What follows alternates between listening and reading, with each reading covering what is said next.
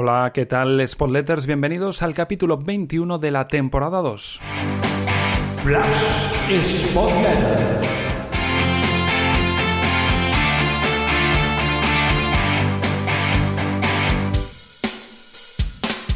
Y comenzamos con lo que fue el 11 titular con varias novedades, la obligada entrada de Bogdan por la lesión de Guille Rosas y después el regreso de Gaspar Campos y también la entrada de Berrocal por Mar Valiente. La baja de Campuzano nos deja la duda de qué hubiera pasado con el delantero en la lista de convocados y ver si hubiese insistido David Gallego en tener a Campuzano junto a Yuca con en Villalba caído una banda o hubiese dado entrada igualmente a Gaspar Campos. La otra novedad, Berrocal hizo un buen partido, pero a mí la impresión que me da es que en ocasiones, al estar perfilado hacia su pierna mala, que es la izquierda, se le nota ciertas dificultades ahora de sacar el balón en ciertos momentos y es lógico si no eres eh, zurdo eh, tendría muchas más facilidades en ese costado Borja López para iniciar la jugada muchas veces se tiene que recolocar el balón hacia su pierna buena o eh, tardar un poco más por tener que perfilar el cuerpo de una manera un poco más forzada. No es una culpa suya, no es ambidiestro,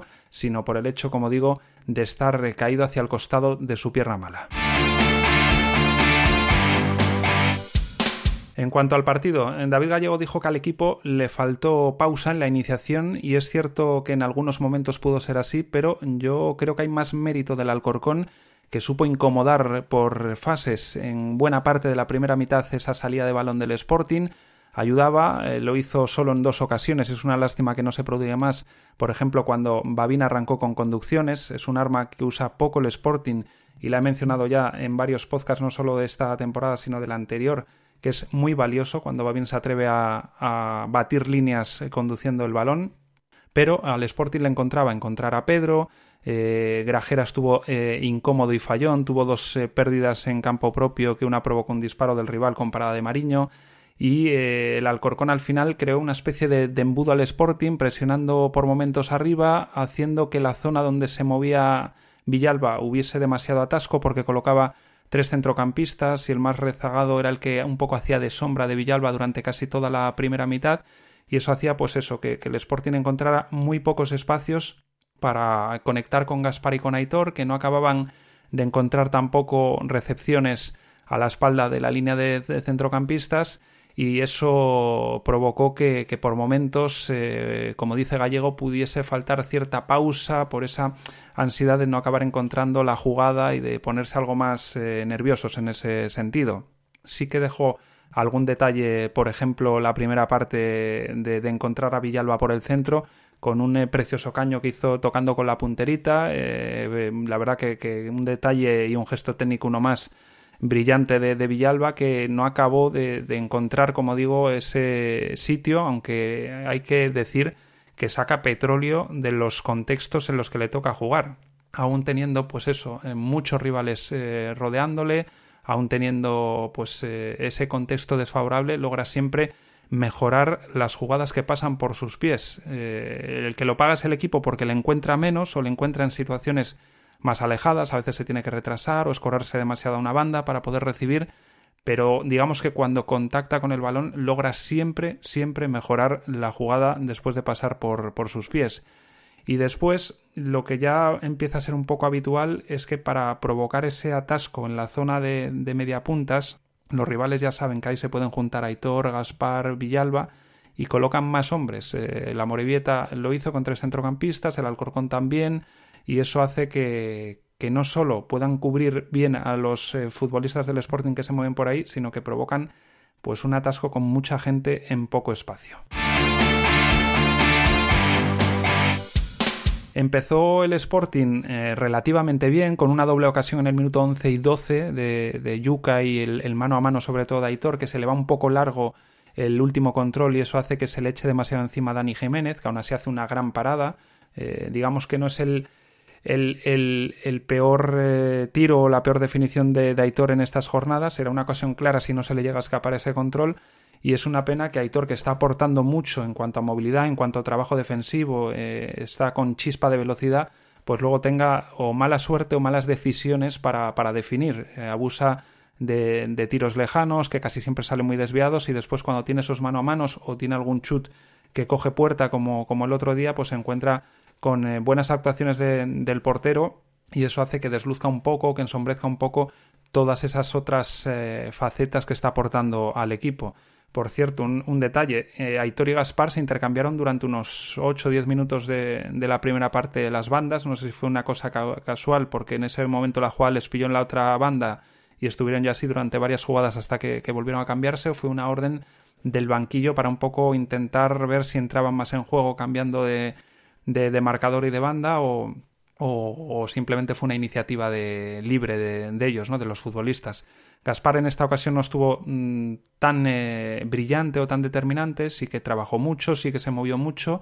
eh, pero me imagino que, acusó pues el, viaje con la sub-21, la nueva experiencia, el tener más partidos en, pocos días.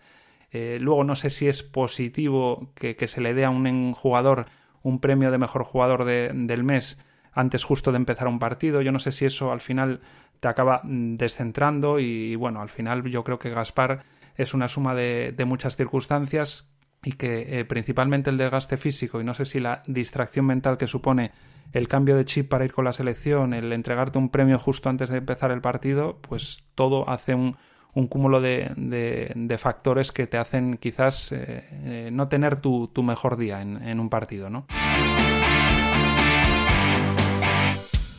En cuanto a la segunda parte, empezó con una buena ocasión de Yuca, eh, se le fue el disparo más al muñeco, aunque también estuvo acertado Dani Jiménez, que tuvo su noche, parecía que no había forma de acabar batiendo al portero del Alcorcón, que hizo ocho paradas, muchas de ellas de, de mérito, fueron nueve tiros a puerta del Sporting, 19 ocasiones, 15 de esas 19 dentro del área, y al final está claro que tenía que llegar el gol. Por ejemplo, hubo otra clara en la segunda parte con una doble de Puma Rodríguez y de Yuca. Eh, el gol es cierto que viene de un error eh, en el pase del Alcorcón, pero es que ese error lo provoca, uno, el desgaste que tuvo que hacer el equipo madrileño para incomodar al Sporting durante tantos minutos y después la presión sportinguista en esa jugada que hace que se tenga que precipitar y fallar en ese pase atrás el jugador del, del Alcorcón y después no hay que quitarle mérito ni al pase perfecto que hace de primeras Villalba ni a que Yuca, aunque no puede batir de primeras a Dani Jiménez, pues acabe teniendo cierta suerte en el rebote, pero es que la suerte a veces hay que buscarla y hay que perseguirla.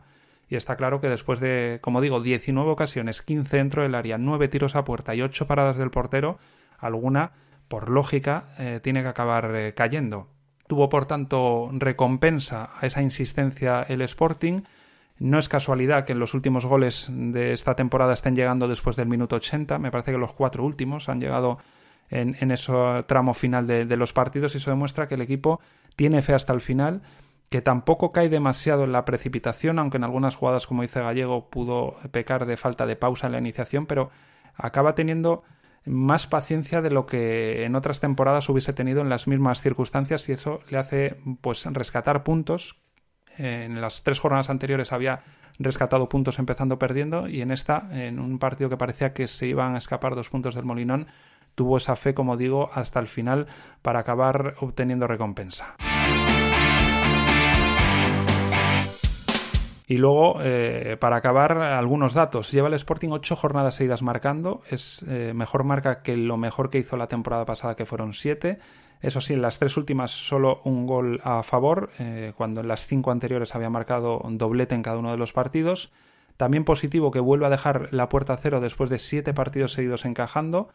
Y luego eh, lleva siete de las diez jornadas de esta liga en ascenso directo. Son números muy positivos. Acaba de empezar la liga. Prácticamente estamos en el primer cuarto de, competición. Pero son eh, cifras y datos para la esperanza, como el hecho del dato que aportaba arroba sur de Gijón guion bajo en, Twitter, Jorge González, un conocido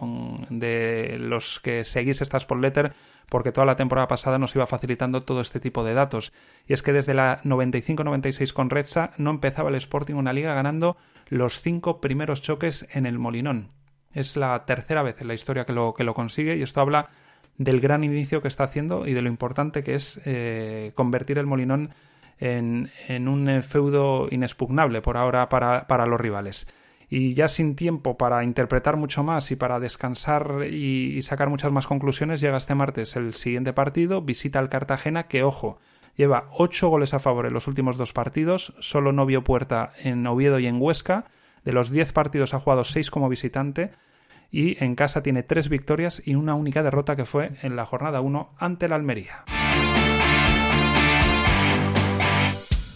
Y nada más, hasta aquí esta entrega de la Flash Sport Letter. Como siempre te digo, esta es mi opinión. Si quieres eh, compartir la tuya, lo puedes hacer en comentarios de iVoox, en el canal de Telegram, en sporting.substack.com o en el correo sportletter.gmail.com. Gracias por estar ahí una vez más. Nos escuchamos en la próxima.